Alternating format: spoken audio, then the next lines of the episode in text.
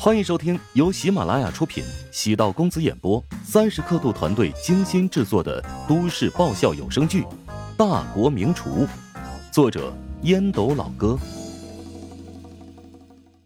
第四百七十六集。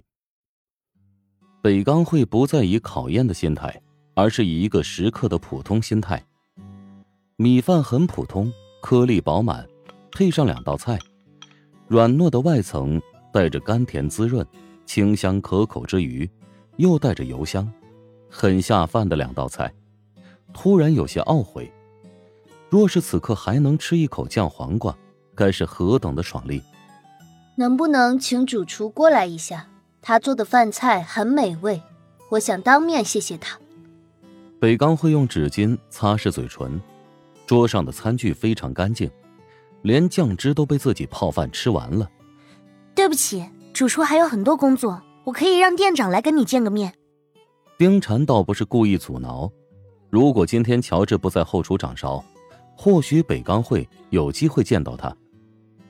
北钢会有点意外，无论在欧洲还是岛国，主厨面对顾客要求见面的请求，都会欣然同意。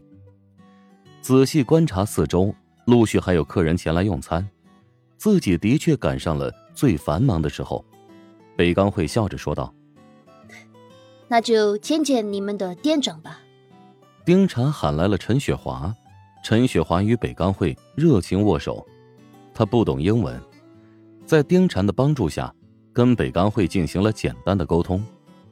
离开食堂，望着并不起眼的外立面，心中微微有些失望，因为没能和乔治见一面。掐指一算，还有不足一个月。便要与他同场竞技，内心还是有些兴奋。对厨艺有足够信心，不会畏惧竞技。相反，希望对手能够旗鼓相当，那样会让自己充满斗志。忙完今天中午的任务，乔治史无前例，有种意犹未尽的感觉，喊来丁禅，专门问道：“今天给那个外国女人做的两道菜，反响如何？”跟其他的客人表现一样，很平静啊。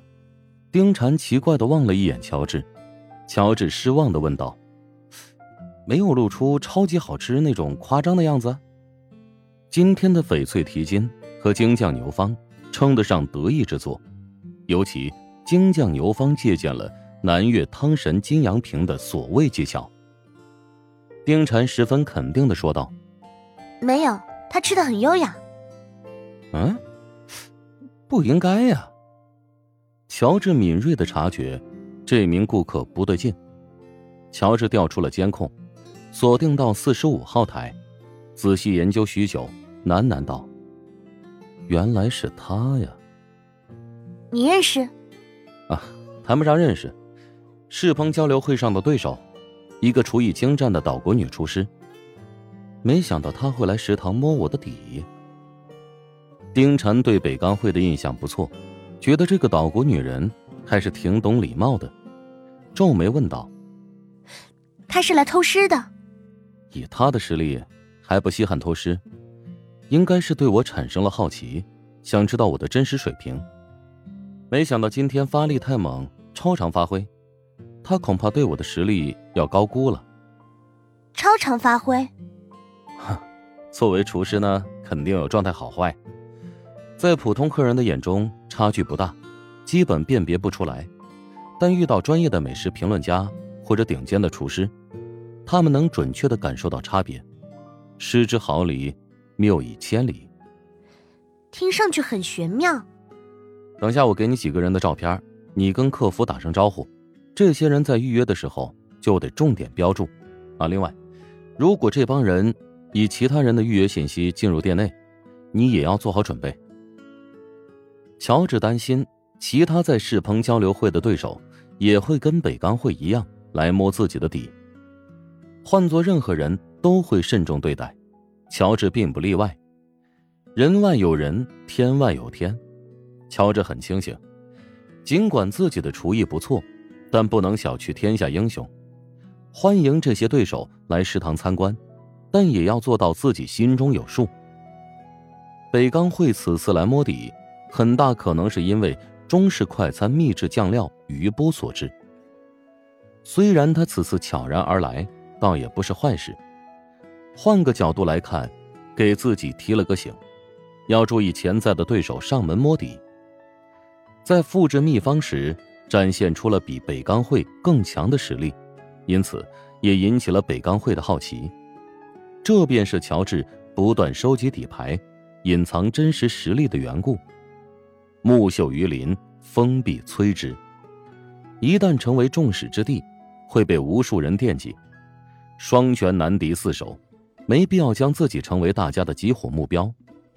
即使不坐收渔翁之利，也要尽量让自己处于公平的环境下跟别人竞争。这次世鹏交流会想要狗的方式，成为最大的赢家，难度变得很大。现在唯一补救的策略，仅让北钢会一人对自己有了解。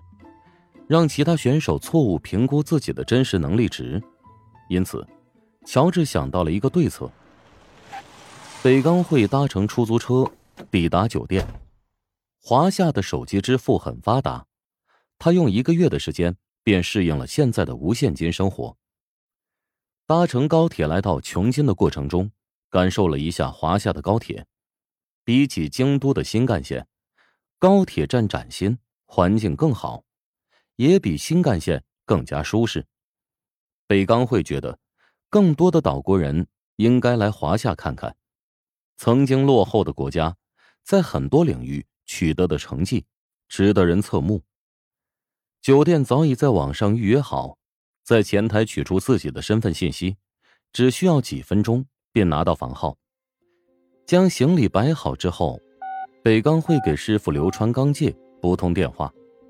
北刚会感慨道：“刚才我师弟考察了乔帮主的食堂，乔志军的实力比想象中要令人钦佩。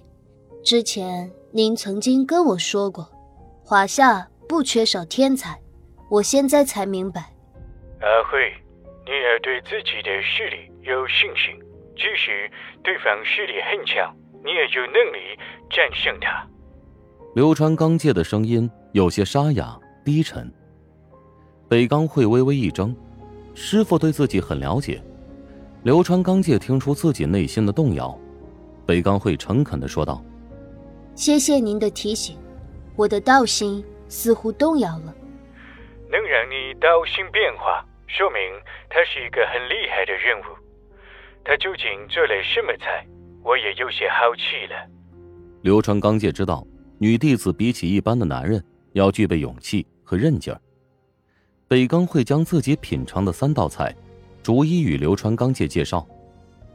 从北刚会平时的叙述中，听出了异样的精彩。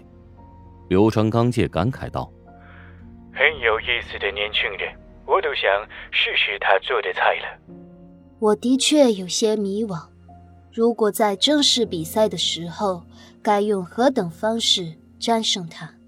人要有胜负之心，但不能被胜负之心牵着鼻子走。真到了比赛场上，你的对手不是他，而是那些评委。本集播讲完毕，感谢您的收听。如果喜欢本书，请订阅并关注主播。喜马拉雅铁三角将为你带来更多精彩内容。